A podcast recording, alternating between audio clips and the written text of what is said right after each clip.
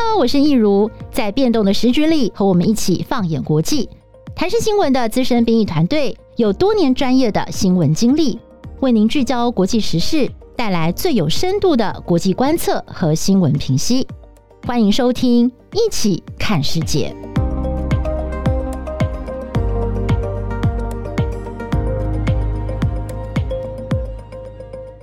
哎，今天要跟大家聊什么呢？又来聊一部哦，就是我们非常喜欢、最近都在追的这个热门影集，叫做《后翼弃兵》哦。它称得上呢是 Netflix 在二零二零年的这个年度代表作。我知道说它上映应该是有一阵子了啦，但是没有想到呢，这部片子现在呢在美国可以说是越来越热，甚至变成了政坛的热门话题哦。那么像是这个美国的前总统奥巴马呢，最近还把它列成了是他在二零二零年最喜欢的影集片单之一哦。好，所以我们今天呢特别邀请到了来跟我们对谈的，就是我们台视新闻部的资深编译林信安，信安哥，嗨，信安哥你好，嗨，各位朋友大家好，一如好，很高兴又跟大家见面了。我们今天要来谈《西洋棋》，没有想到信安哥呢超厉害，他说他对这个题目非常有兴趣，因为呢他也是很喜欢这个片子，而且呢听说你对于这个西洋棋王呢的故事过去是有深入的研究的。对不对？啊，研深入研究不敢不敢当啊，就是说我对这些，就是说对棋王什么这些人，我都蛮有兴趣的，因为他们感觉就是不同于凡人这样。哦，对。哎，信安哥，你会下棋吗？呃，我其实以前，比如说象棋我会，然后西洋棋我以前能学过，但是后来规则已经忘了差不多了这样。对，那基本上我不是个棋迷啦，因为我棋力很弱。对，但是我所以我就很佩服这些人这样。但我是根本就不会下西洋棋，我我连象棋都不会耶，我大概只会下跳棋。嗯，下棋是一个竞争力，就是竞必须对竞争性很强的人来说，这是一个。可以满足他们自尊心的一个方法之一啊，所以我觉得这个东西当然也有很多乐趣啦。哦，对对对，那对 那我们有时候就下输，我们觉得说啊，我们自己怎么这么糟这样，所以就慢慢的不下棋了这样。原来是这样，嗯，所以要会要一直赢就会有这个兴趣哈，要有动力要一直这样下下去。哦，哎，最近这个美国政坛好像很风靡这个话题哈，因为我刚刚讲到说奥巴马他，哎，奥巴马他的那个什么，他的那个 book list 啊，就是他的书单。或者是他的那个 music list，哎，以前我都有在 follow，哎，所以他每次都会开说，哎，我我都在听 Spotify 的什么什么什么，还有他自己的专属音乐，然后他的书单，哎，没有想到他今年开出来，他说去年他最喜欢的影集是这个《后裔弃兵》，然后我就觉得哦，好开心哦，因为我还蛮喜欢奥巴马的品味这样子，对对对，我也蛮意外的，我也本来以为他只有书单而已，没想到他有影集的片单。有人他有解释哦，他说因为二零二零就是就是因为新冠肺炎的关系，他花很。很多时间待在家里，嗯、所以他突然多出很多时间去涉猎很多不同的大众文化。嗯，对对对，所以他说他看电视或看电影的时间也变多。哦，这个话题很热啊，因为那个《后羿弃兵》这个影集，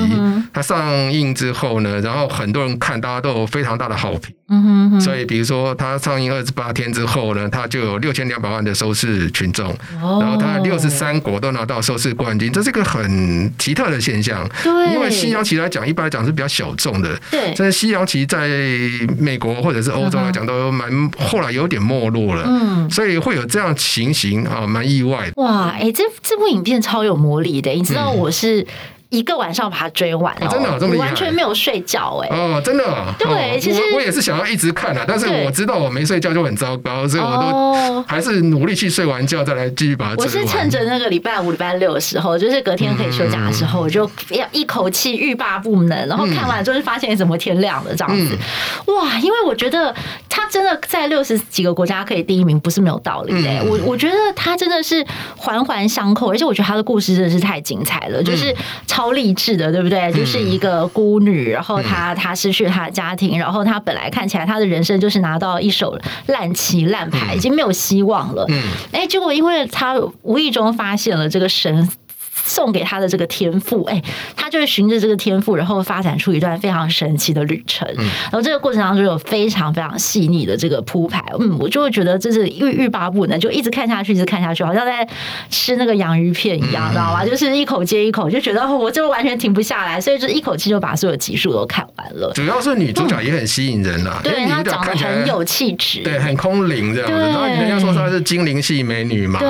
那我们自己觉得说她除了就是长得很空灵，很很脱俗不凡之外，嗯嗯、其实他演技也蛮好的，在这里面来讲，嗯、对，对，她其实是就是以她年纪来讲，她就是演一个小女孩啊，她就说 play under 这样，对对对对，但是她事实上，她把整个的从小女孩的那种青涩，嗯、直到她学象棋的那种呃学西洋棋的那种坚持，嗯、到后来她那种功成名就，甚至有点。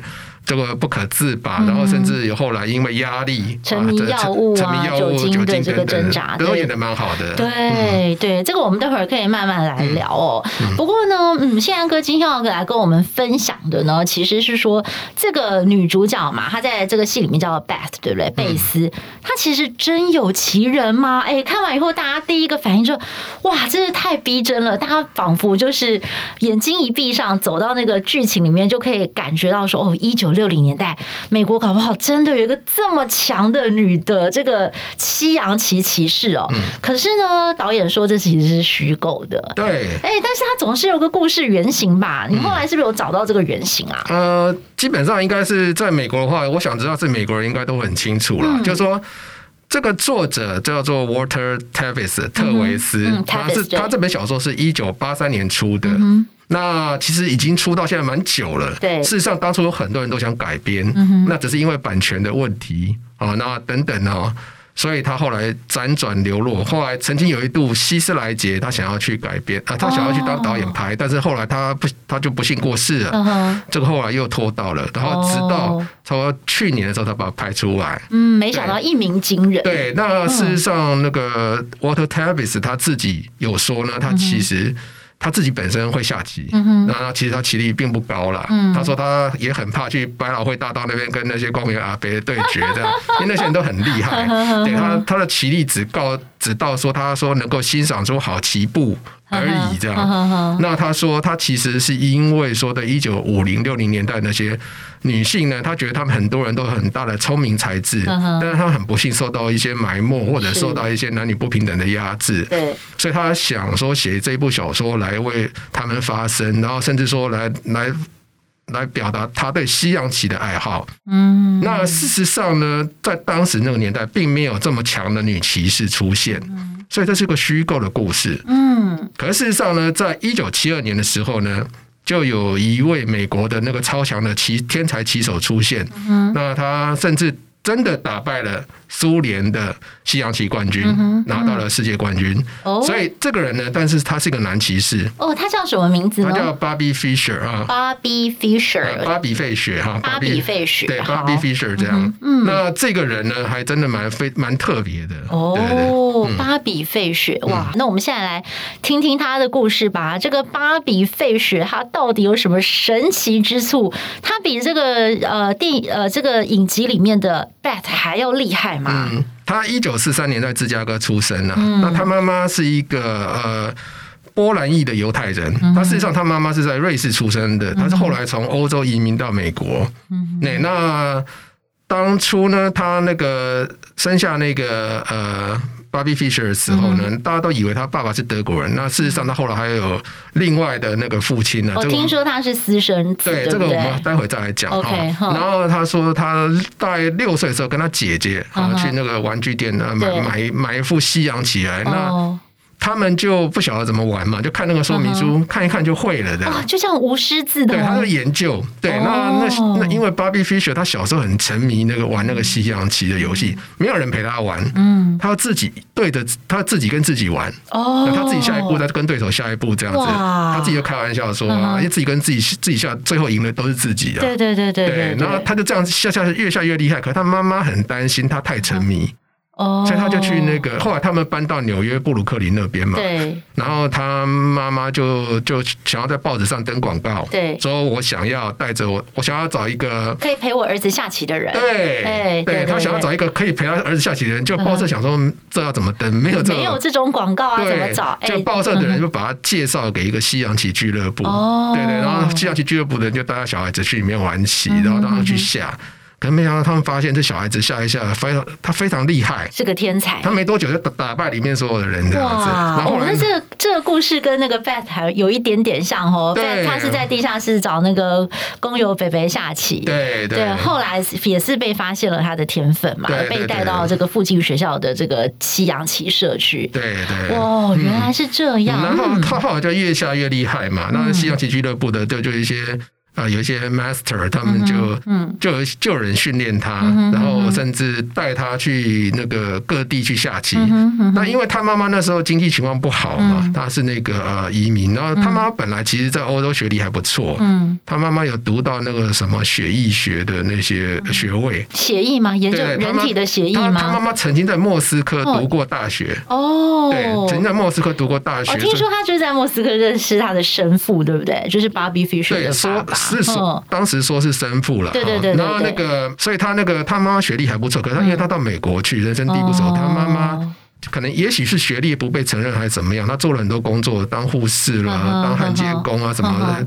一天做两个工作等等，哦、辛苦。对，那也是一直在到处迁移，就居无定所那样子。对，对，所以小孩子其实也没有什么特别的安全感。嗯、那小孩子在家也蛮孤独的，嗯、就一直在下棋这样。嗯、那后来他他妈妈发现他有这个天赋之后，他 Bobby Fischer 在棋社里面学的很厉害。嗯。然后那些 master 就带他去到处下棋。嗯哼。比方说他自己就描述说，他曾经常常在那个呃各个那个西洋棋俱乐部里面一次。对，四十个人下棋。哦，那那个不就又像是后一棋那个骑兵的场景，有点像，对，对不对？就一个小女孩对战，就是四十个骑士，就就是把人家全部打趴。对，他说可以。他赢一盘就拿五块钱美金这样子，他这样靠这样也赚了不少钱这样子，对。对，所以事实上他就这样子，因为他的名声后来慢慢出来，他去打美国的那种各地的那种锦标赛什么的，无往不利啊。对，他曾经在差不多一九六三年的时候，一九六三年他那时候差不多二十岁，嗯，他去打美国锦标赛，十一战十一胜，哇，他创下了这个记录。对，那那个因为基本上大家都了解嘛，比如说我们看那个后裔弃弃兵里面。它里面有的时候，大家常常把西洋棋打和了，打和大家伸手握手说你要不要和这样子。对对对，和局嘛。对，和局。其实后来西洋棋蛮多和局的。对。可事实上，那个 Bobby Fischer 他是厉害到，他是跟别人不同的层次。他厉害到把所有人都打败了，所以他十一战十一胜。对，对。所以那个后来呢，美国那边说设了一个设了一个巴比费雪特别奖。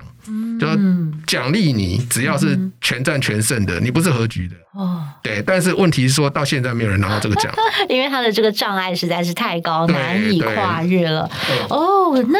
但是啊，就是他这样子无往不利，所向披靡。但是其实我听说这个 Bobby Fischer 呢，他也是一个在其他人眼中的怪咖，对不对？对，主要是嗯，因为听说就是像像谢安哥刚刚讲的，他小时候就是一个人沉迷在这个棋局里面哦，他甚至没有对手，他就常常自己跟自己下棋。嗯，但是听说他的个性也是蛮孤僻的，他都不太跟人接触，甚至好像在他小时候十二岁的时候，还在学校打过校长。哎，哦，这个哦，这个我。真的不知道，我说 就是让让学校非常头痛的一个学生，对，就他非常的聪明，嗯，但是呢，呃，难以约束，难以跟正其他的人相处。有人说他的那个智商是一百八十七啊，是非常非常高，这样高到这个程度这样。嗯，那有人说哈，那个巴他看他 Bobby Fischer 在那看那个奇书，他就说奇书上面不是很多棋谱嘛，一页一页那种棋谱嘛。他说他说 Bobby Fischer 会翻开奇书看某一页，然后过一会儿又翻看看某一页。对，他说你以为那两三秒钟他只是在看个图片而已？他说不是，他说 Bobby Fischer 在那两三秒钟之内就把那一幅棋谱下完了。哇，他可以厉害到这种程度，所以他完全是活在跟我们不一样的时空吧？对，就说我们大家看那个《后羿弃兵》里面哈，他的影集里面 Beth Harmon，他有时候躺在床上就看天花板的棋在那边下棋嘛，嗯，对他自己想象中一个棋盘在那边下棋，很多高手棋士，嗯，就有那种 visualization，就可以把特异功能，对，就可以把影像化，就是说自己就可以。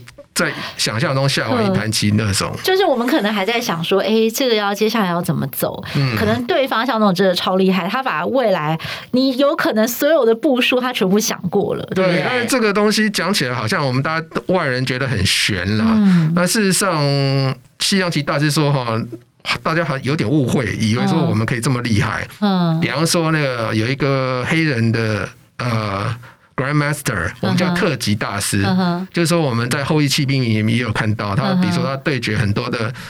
俄罗斯的那种 Grandmaster 就是叫做特级大师，啊，它里面有分级哦，Master、Grandmaster，它其实还有一个叫做 International Master 啦，International Master 好像是在 Master 之上这样子，国际级。对对对，但事实上最大的叫做 Grandmaster，就最厉害的，有点像围棋九段那样子，对不对。然后有一个黑人的那个，有一个叫做 Morris Ashley，艾旭利的这个那个 Master，那 Grandmaster，他就讲说。事实上，你在下西洋棋的前四步的时候，那你大概其实就有三千一百八十亿种走法。嗯，那你所谓的呃一开始就可以预测到二十步，那个是有点太夸张了啦。嗯，对。那他事实上说，事实上他们有一些特殊的方法，比方说他们把。把它分群啊，分成类型，嗯哼，你这样子才可以说，我比如说我一开始下到某些棋步的时候，看起来就像某些类型，嗯，比如说他们讲的什么西西里西西里防御啊，什么的什么开局法等等，他们把它归到那种类型来分，就比较容易去了解现在的局势是怎么样。了解，对，所以并不是像大家想的说，哦，大家一个西洋棋高手可以预测二十步这样，有可能想太多了啦。你可能到中局的部分，他可能会想，他可以预测到比较多棋步的，一开一开局没有办法。这样。是 OK，那我们再来回来谈这个 Bobby Fischer 哦。嗯、我们刚刚讲说他这个人的个性也是蛮呃特别的，他不太呃擅长与人相处，虽然他的智商高达一八七，他中间有一阵子他是销声匿迹喽。嗯、听说他那个时候呢就沉迷于这个呃宗教，甚至是有点像是邪教的这个教派，也相信世界末日要到了，相信天启。但是后来呢，并没有发生所谓的世界末日嘛。嗯、OK，那等到他后来复出的时候呢，哎，他就开创了他人生的高峰，而且这个这场比赛至为重要，是在一九七二年。哦，应该是这样，就是说，嗯、哼哼事实上他在那个一九。七二年那场比赛，那是他人生的高峰嘛？对对，他那时候几乎是首战皆捷，无往不利了。哦，一九七二年的时候，他那时候才二十九岁而已。那他自己之之前在那种打那个呃各种那种锦标赛的时候，他必须要取得跟世界冠军争霸的那个权利嘛？是是。他连战二十场，打败了二十个 Grandmaster。那这有点感觉，就像是说你像星际大战里面啊，你打败了二十个绝地武士那种感觉，这样，因为绝地武士。很难打，对对，连续打败了二十个二十个 Grandmaster，非常厉害，这样子。对，那个时候就已经拿到了争夺世界冠军的资格。是，那终于一九七二年，他们就说他们要安排他跟世界冠军，就是当时。呃，苏联的十八世纪啊，当时要跟他争霸。嗯哼。那后来双方谈一谈，谈到冰岛去了。嗯哼。要在冰岛的首都雷克雅未克那边举行比赛。嗯哼。可是可是那个 Bobby Fischer 他就不太愿意，他想说，为什么我争霸跑到冰岛那个小国那么小那么远的小地方去？没兴趣。对他，他可能想说要去一个比较盛大的地方啊，比较大城市的地方。对对。总之他就有很多的刁难啊，比如说他对出场费有问题。对，然后其实。Bobby Fischer 个性也很怪，对，因为他有常常因为很多的原因去罢赛，对，比方说他觉得那个声音吵，他觉得灯光不对，他觉得有摄影镜头对着他不自在，或者是现场的观众他也不要，对对。对。那之前他曾经闹过很多罢赛嘛，对，那这个比赛差点办不成，嗯，那后来是那个呃美国那边的那个当时的国务卿 Henry Kissinger，对对对对，那主办单位他们 就说他们美国这边的那个一些那个 master 他们就想办。办法把他骗到纽约去，这样。可是他他想说，我到纽约去，他本来住在那个加，后来住到那个加州帕萨迪纳那边嘛。他想办法把他骗到纽约去。对，他想说，我至少离那个雷克雅未克更近一点了，这样子。对，但没想到他一一到纽约甘乃迪机场，他一下一下飞机出机场，发现有记者跟他。他一看情况不对，马上就跑了。嗯，对，那美国的那个 master 就非常头痛啊。他一看到人他就跑，你要怎么办？这样子。后来也是好说歹说，就是说后来。来，他们拜托季辛吉打个电话给他，打个电话给他，嗯、对，让他去那个、嗯、呃，希望说他去为小以大义啊，让他去为国争光。哦，要去，因为那个时候的背景啊，就是在一九七二年的时候，也正是这个美苏冷战的时候。嗯、如果我们就是在谈这个比较大一点的 picture，就是其实那个时候一九六零年代，我们就会想到美苏在太空争霸上真的是打得你死我活，嗯、对不对？就是比如说谁第一个能够把人类送上太空，谁能够第一个登月啊，嗯、然后谁的这个火箭做的比较厉害，在各方面都要争，大家都要赢，对就是说赢了就是国际的对的面子问题，所以连个西洋棋都不放过，对不对？对美苏也是要在这个西洋棋的棋盘上一较高下。那其实当时苏联呢，嗯、他们是把那个西洋棋当做他们的。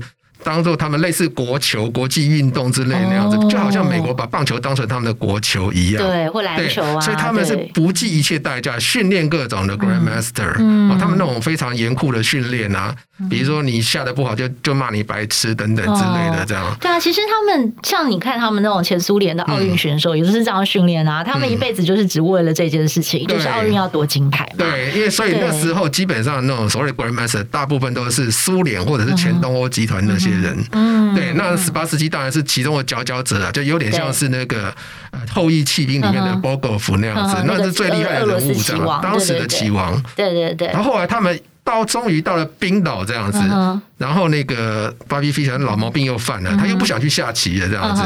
对，就第一场比赛，斯巴斯基已经坐在那边了，没有人来。哦，他他就不见了，他不见了，他没有 no，他是 no show，他没有出现在现场。哦天哪！史巴斯基在那边等等很久，受不了了。这到最后，主办单位也没办法，因为史巴斯基到最后受不了了，然后他就自己把那个计时钟按下去，他自己就。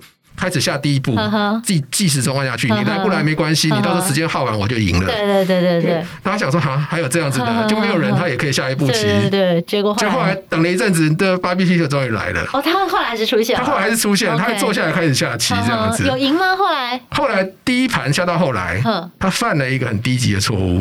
对他就是说，大家大家那个 master 看到每个人都摇头，像说怎么会犯这种低级的错误？嗯。那我自己在猜啦，他可能对现场的情况，他可能。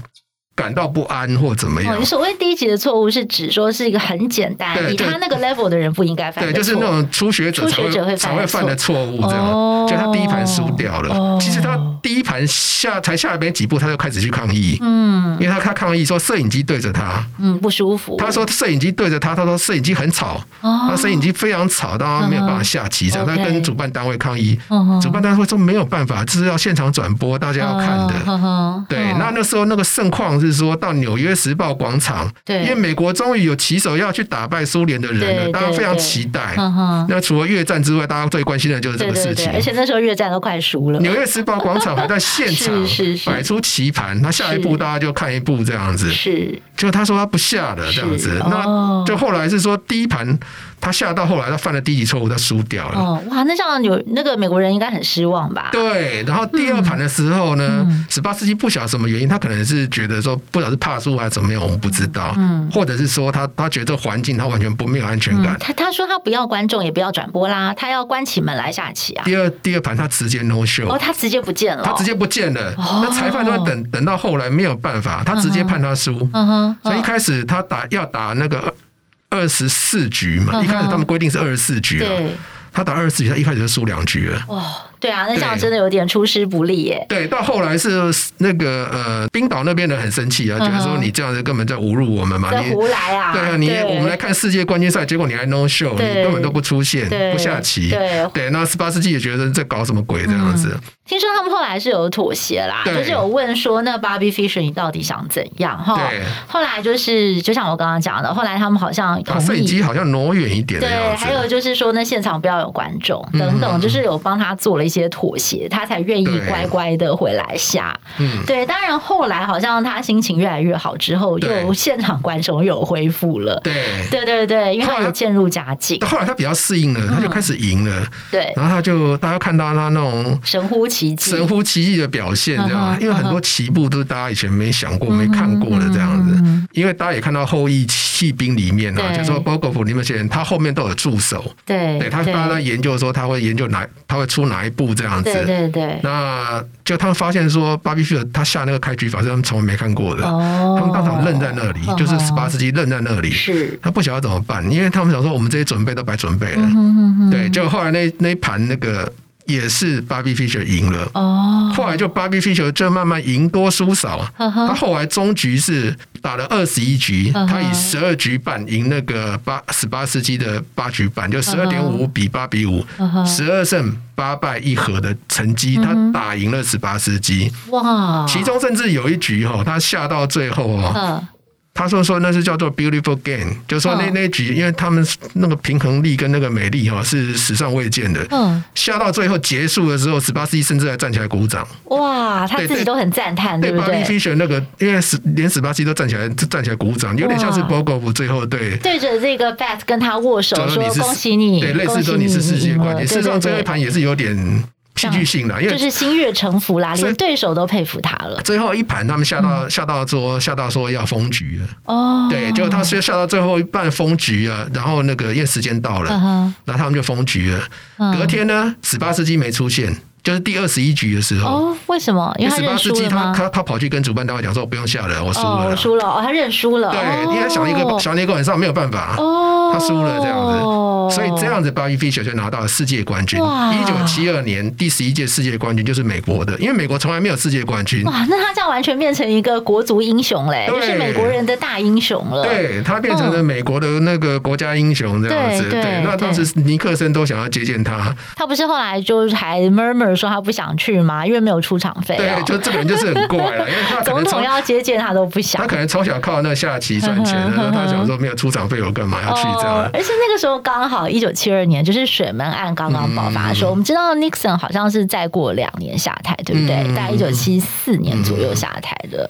对，然后那时候尼克森他访，他没几个月之后就访问那个莫斯科嘛，他会见当时的那个苏联总书记布里兹涅夫，他还故意送他一个迷你的像西洋旗这样子。哇，那真的是有呛虾的感觉。对，就想说你们一直以为你们最厉害，事实上我们美国才厉害哦，可是我觉得其实美国也不能真的特别骄傲，因为这个这个。Fisher，Bobby Fisher，他是靠自己的力量，并国家其实没有给他太多的一个栽培，对不对？因为他甚至就只有一两个助手在帮他研究棋棋路等等，有点像是那种路边的野草自己长出来的，就突然天纵英才。对对对，那这个人就非常厉害。哦，但美国其实有时候也会蛮自己觉得蛮骄傲，因为他们的这个土壤比较自由一点啦，所以可以让各种才能的人，就是有有办法的人，就可以靠他们自己的力量冒出头，这样子。对，所以事实上。就是说，呃，可是后来呢，Bobby Fischer 开始走下坡了。对，对而且我觉得最戏剧性的转变哦，嗯、到最后，跟观众朋友会听到说，嗯、变得后来美国人超讨厌他的，然后他也超讨厌美国的。对，对那大家想说，嗯、呃，一九七五七二年他拿到世界冠军，嗯、那应该可以称霸个十年吧？啊、这样子，对美国人都非常期待。对。就后来呢，这个人就慢慢消失在公众眼前了，这样，因为他后来信了一些奇怪的宗教，对对对对，对。他信了一些奇怪宗教，他再加上他个性比较奇怪，就我们刚刚讲的啊，他比较那个呃，不喜欢接近人群，比如说他在那个冰岛下棋的时候，他半夜会去敲保镖的门，说我们去看动物。哦，对，因为他实在是不喜欢跟人群接触，这样，他有点离群索居，这样自己研究自己的。他很多的那个，他赢了冠军之后，很多人想要，比如说想要跟他要合约啦，嗯、想要跟他。都想要，比如说想要接近世界冠军啦，嗯、甚至有人想要利用他等等啊，嗯、各种压力。嗯，对。对其实他后来啊，跟美国闹翻的转捩点，应该是在一九九二年，嗯、他不顾大家的反对，跑去了前南斯拉夫下棋，对不对？对。事实上，之前还有一件事情，哦、是就是一九七五年的时候，哦、他应该要去卫冕世界冠军。是。可是他到那个围棋，就是要到那个决赛的那个时候呢，哦、他也是因为跟那个主办单位那个条件谈不拢。哦。就他他。在我决赛的时候弃赛，他没有去卫冕，哦，就让美国人非常生气，哦，因为我想说，我们一个世界冠军要卫冕，你居然不去打，就他从此之后，就当时的那个呃获得冠军的就是苏联的卡波夫，他从此称霸十年，哦，还有这件事，对对，就是因为他他当初受到一些所谓的呃一些偏激的宗教的刺激啊，然后还有加上他个人对对不适应大环境的压力等等。他后来一九七五年就没有去卫冕冠军，嗯，对，然后他从此就消失在人群中这样子，然后直到就是我们刚刚他后来到了九二年，九二年的时候又出现了，对，因为他消失二十年，对，大家每个人都在问说，我们的世界冠军，我们的那个天才 Bobby Fischer 去哪里了？大家都不知道。嗯，对他，他后来那种就是说。一九八一年的时候出了一些事情。一九八一年的时候，曾经说他曾经被那个呃警察逮捕，关了两个月，因为他们认为说他涉嫌抢银行。哎，听说后来是误会耶，抓错人了。有人说是误会了，他有没有抢银行不知道，但是反正他就关了两个月。后来。我认为他因此加上受到一些宗教刺激之后，然后他就慢慢的有点痛恨美国，这样有点痛恨美国这个体制这样子。然后他就和常常在各国流浪这样子。哦，对对，然后对，然后后来呢，在一九九二年的时候，对，后来就是说他他后来都不下棋了，消失了。对，一九九二年的时候，突然他传出说有一个。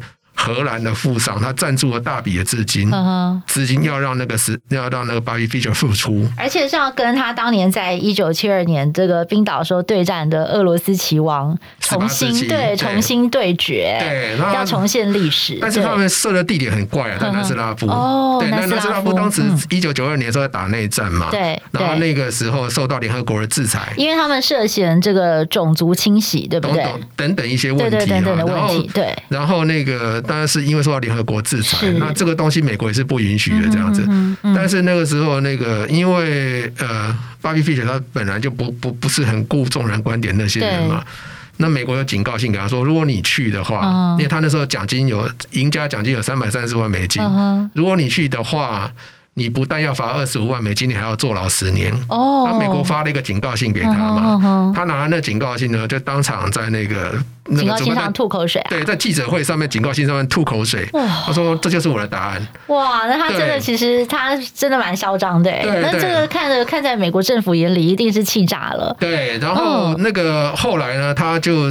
跟十八世纪第二次对决嘛，他十比五打赢了，这样子，他还是拿走了奖金。可是从此之后，他就被美国通缉。对，哎，其实我不得不提一下，我昨天特别去看了那场棋棋赛的照片。嗯，哇，两个人都已经白发苍对，而且呢，这个 Bobby Fischer 年轻的时候蛮帅的。哦，他那时候再复出的时候，真的就是个老先生了。啊，那些那些 Grandmaster 他们看了他们两个人下的棋，就说这两个人都已经过气了啦，基本上就是已经过了他们的高峰期了。这样，所以他后来下棋其实没有那么厉害了，只是说变大家有点在怀旧了这样子，看他们两个人下棋。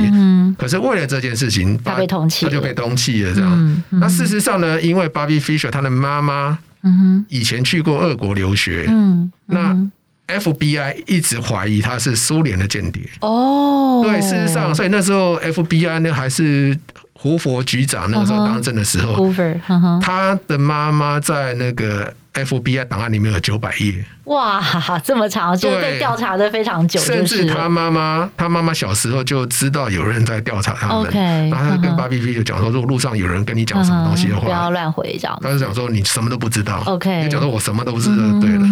所以 Bobby Fischer 在小时候也想，也觉得这个体制对他有敌意，是是。直到后来对美国非常的反感，加上他被通缉了。嗯。那后来两千零一年的时候，九一事件嘛，对，九一事件爆发，他那时候在菲律宾这样，他接受一家电台的访问。他就讲说，他很赞美这次攻击事件。天哪，超逆风的！对，这个完全会引发美国人的公愤。对，那美国总统布希就很生气啊，生气就是气炸了。对，那从此之后，他就成为美国的那个公敌了，这样。更要下定决心逮捕他，对不对？然后他那时候因为加上他。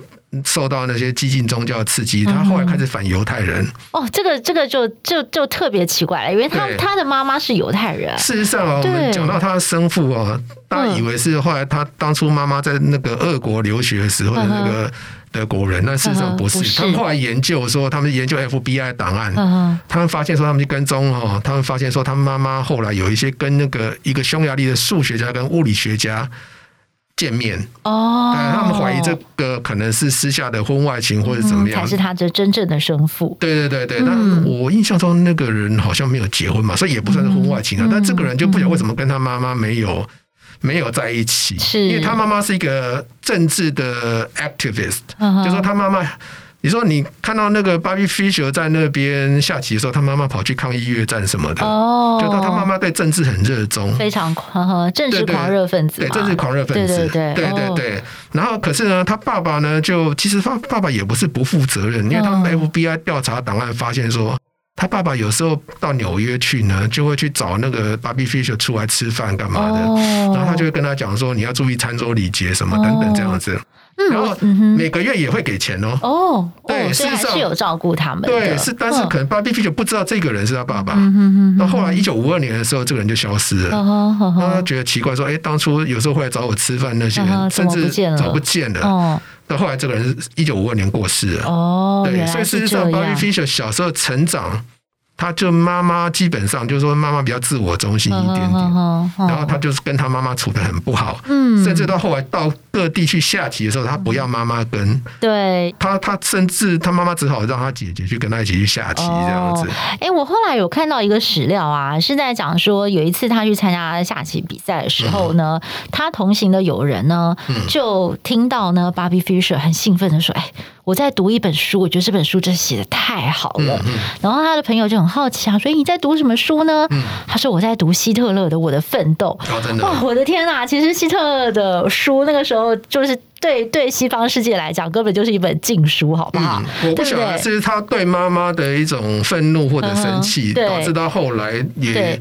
也也信了这些反犹太人的言论。还有另外一个猜测啦，是说因为当时呢，前苏联很多的骑士，他们都是犹太裔背景，然后这些人也联合起来反他，所以他自己也觉得自己是被敌视的，嗯所以他也觉得不受欢迎，就是种种的原因猜测。虽然没有人真的去问过 Bobby Fischer 说为什么你这么的反犹太，但是就是有各方不同的揣测，去做出了这样的解释。对，总之这个事情到后来呢，因为他就是说，在一九九二年的时候去参加那场南斯拉夫的奇赛，他从此就被美国通缉，他就在世界各国这样流浪。对，他后来是有跑到日本去，还去日本结婚。他后来在日本待了十二年，这样，因为有跟当地西洋骑射的一个女子结婚，这样，有跟那个日本女的结婚，这样。可他后来到二零零四年的时候，他被捕了，他他好像在成田机场出入境的时候，被发现说他美国护照过期了，是。因为他被美国通缉嘛，他不可能去更新他护照，对对对，他都被。这时候就被日本逮了，然后这时候美国就要求引渡他，那他他他怎么办？因为日日本跟美国。关系友好啊，对对，他差点被引渡。那这个时候是那个冰岛出手救他。没想到竟然是冰岛。冰岛为什么要救他？除了我们知道一九七二年他跑去冰岛的这个呃首都下棋，当时他不是还嫌冰岛又又冷又小嘛？对，可能是因为冰在冰岛那场世纪对决啊，让大家引起很多回忆这样子。那大家也对他的棋艺非常的赞叹赞赏。所以当时西洋棋社的人就营营联合一些人去营救他。哦，他落难的时候，两千零五年的时候把他救。到冰岛去了，嗯，可事实上他就是一个讲话非常的怪异的老头子，因为他后来大家怀疑他精神有问题了，是是，因为大家想说，因为我们看到那个呃后羿弃兵里面，他不是讲说你要小心啊，那那个跟贝斯哈蒙讲说你要小心啊，你不要像一些天才到最后都发疯了。哦，有他们不是中间有一个虚拟的人物吗？对，他们讲说那个那个讲的 Paul Murphy 嘛，对对对，讲了斯坦尼兹嘛，对对对。那其实纪录片里面有提到说，那斯坦尼兹啊。他下到后来，他他有点疯了。他说，他说他他在跟上帝下棋，而且他还赢了这样。哦，对，那那 Paul Murphy 呢？那时候是天纵英才，有点像是那个 Bobby Fischer。OK，他年轻的时候到欧洲去，所向无敌。对，那可是到二十六岁他就疯掉了。哦，对对。哎，其实我有时候会在想啊，我们我们常常以我们凡人之心去去想他们天才，然后我们会觉得他们很不正常，觉得人家疯掉，搞不好人家没有疯，是我们不没有办法了解他们的心智状态。就说其实他们的心智状态，其实说很多人其实是非常沉迷在那个内心世界。对对对，就说。贝斯汉姆也讲嘛，他在那个西洋棋的世界里面，他是很安全的。对对对对，为什么它里面有一定的规则？是。那也有人讲说，为什么 Bobby Fischer 对外面的世界处得这么糟呢？因为他说他是跳出那个 box 之外，他在 box 里面，西洋棋的 box 里面那盒子里面呢，他活得很好。因为他在里面他是 king。嗯。对，但是他跳出那 box 之外，人世间的各种呢是不一定不熟悉，不一定有道理可言的这样子。所以让他也是很挫折。他在外面很挫折，他不是很会社交的人，这样，所以在外面的世界非常挫折。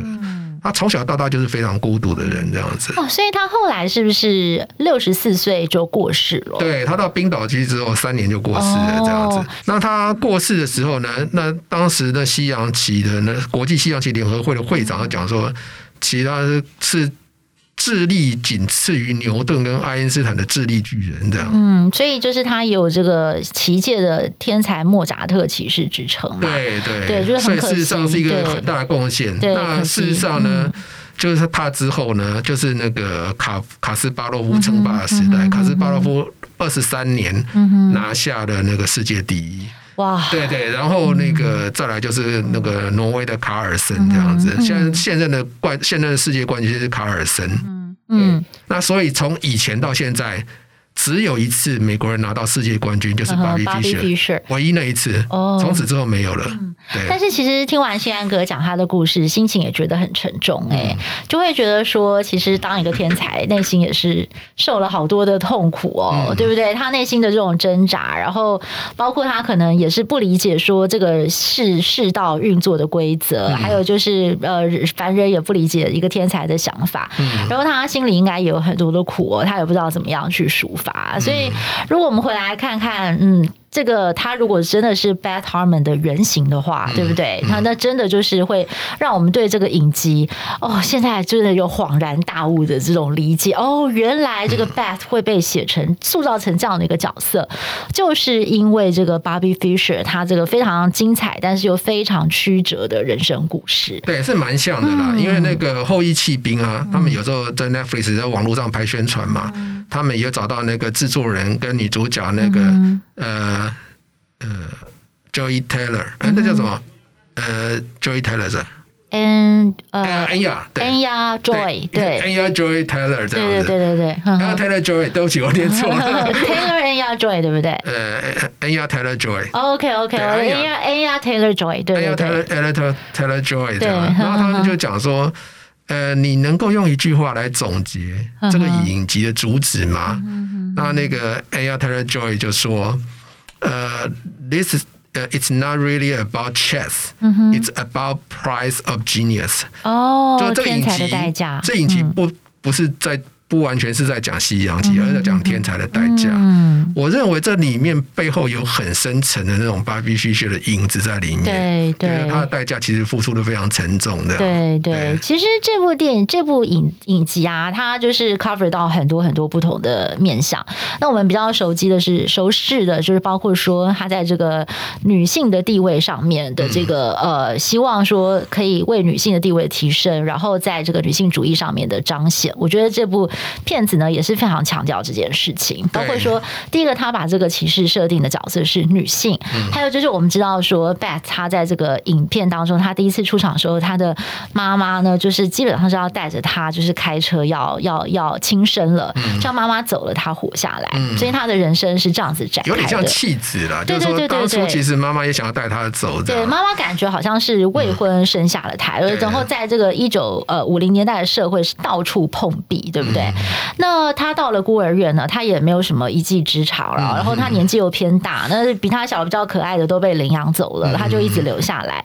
然后再加上这个时候，哎，这个影片又进来了一个呢，这个呃黑人的这个好朋友，对不对？这也乔林不是我们的蔡依林，是是乔林。对对对对，那这个呢也是呃去彰显到，就是说那个时代的这个种族背景，对不对？哦，好的，慢慢的很多的线牵进来。那包括他后来呢，在地下室碰到了这个非常。好心的工友愿意教他下棋，哎，他发现了上天给他的天赋，那这个天赋也变成是他在这个茫茫人海中漂浮的一块浮木，他抓到了这个，从此他就是完全勾在那个上面哦，然后就是不断的去精进。他在下棋的过程当中，他也得到了很多的安全感，而且他可能是透过要不断的赢，对不对？他不断的赢，然后累积他人生的价值跟成就。毕竟他一开始是一个被。一就是被生命抛弃的孩子，嗯、对，然后他在这个下棋的棋局当中，他可以是个 queen，对不对？嗯、所以这样子的一个反差，给了他很大很大的安全感。嗯、那接下来我，我我自己觉得最震撼的是，他开始发现他自己会输的时候，嗯他没有办法面对输，他没有办法面对失败。所以你还记得吗？在那个呃，在那个呃地下室下棋的时候，那个工友有教他一个，他说你该认输的时候，你就要认输，他不肯把那个棋子倒下来。对，然后他那个工友就非常严肃的告诉他说，就是你该认输的时候就要认输，这也是一个礼仪，这也是一个就是你在你在这个棋局对决的时候，你必须要展现出来的风范。其实我觉得应该是说哈，你应该要放手的时候要放手，对，就说你不能，因为它里面也有讲说，你不能固执在某一个地方，你死守某一点，你一定会想不通，然后你就会你就会卡在死胡同里面。就说你不能固执的一定要走某一步棋路。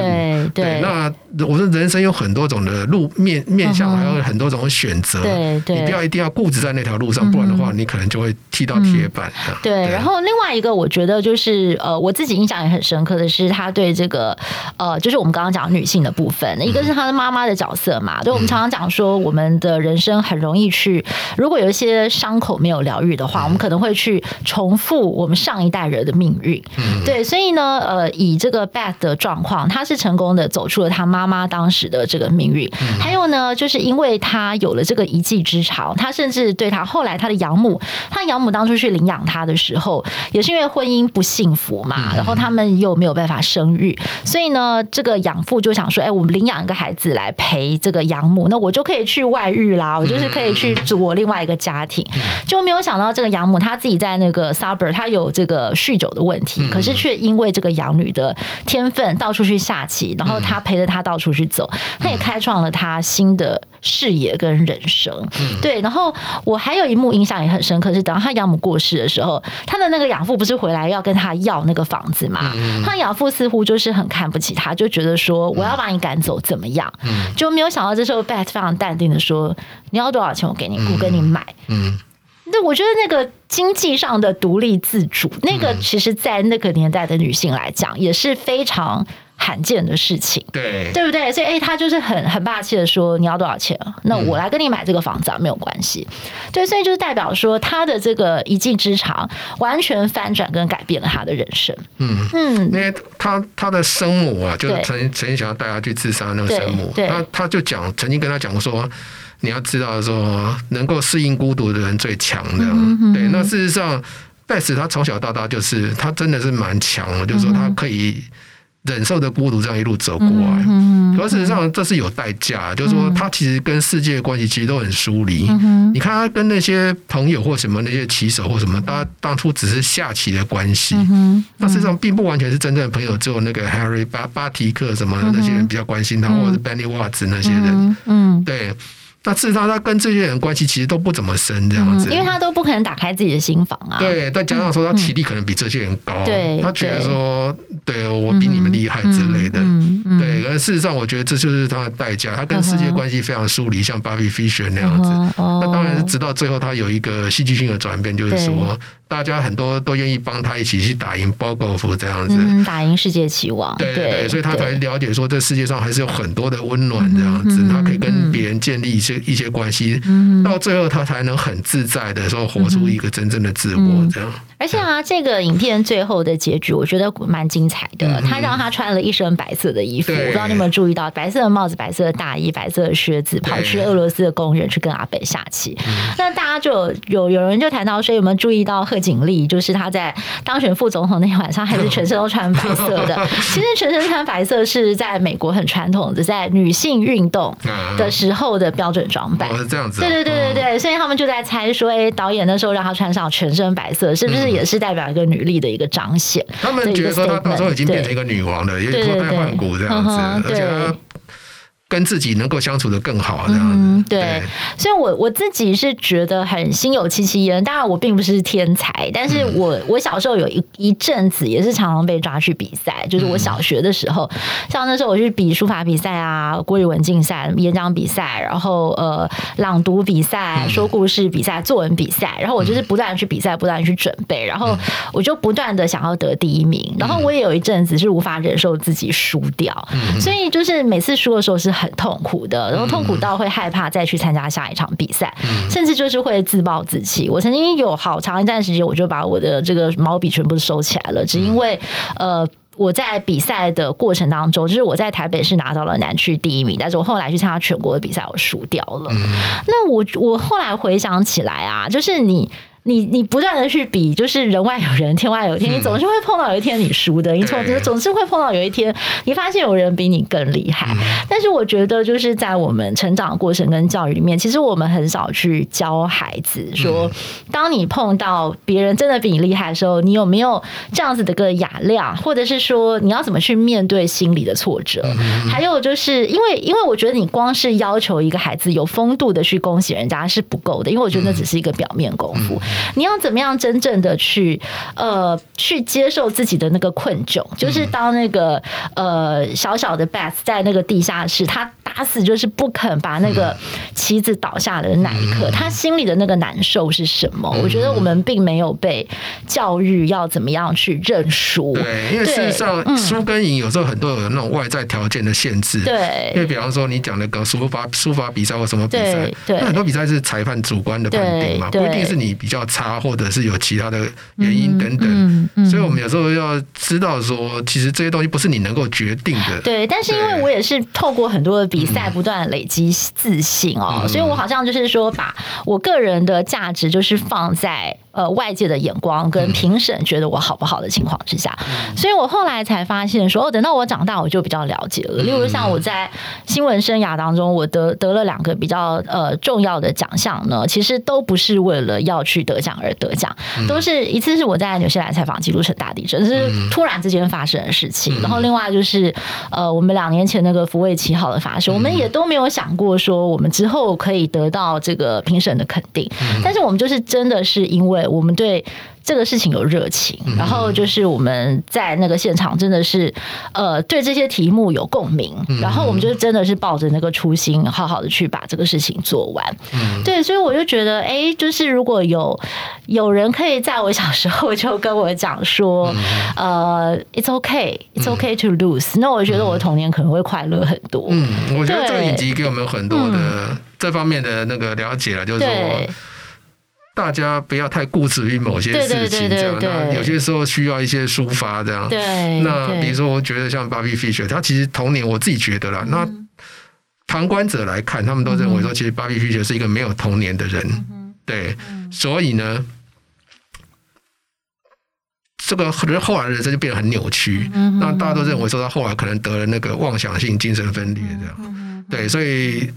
我觉得一个小孩子从小养成还蛮重要的啦，就是说你不要让他完全没有，比如说他没有得到任何的童年的乐趣，对，然后他也没有任何的所谓的鼓励或者是其他的各种的生活的调试，这样，所以他就长大变成一个只钻研在他棋、他下棋棋艺方面的那个能力而已，对。哇，所以我们讨论到这，我们要怎么来做结论呢？是说一个天才。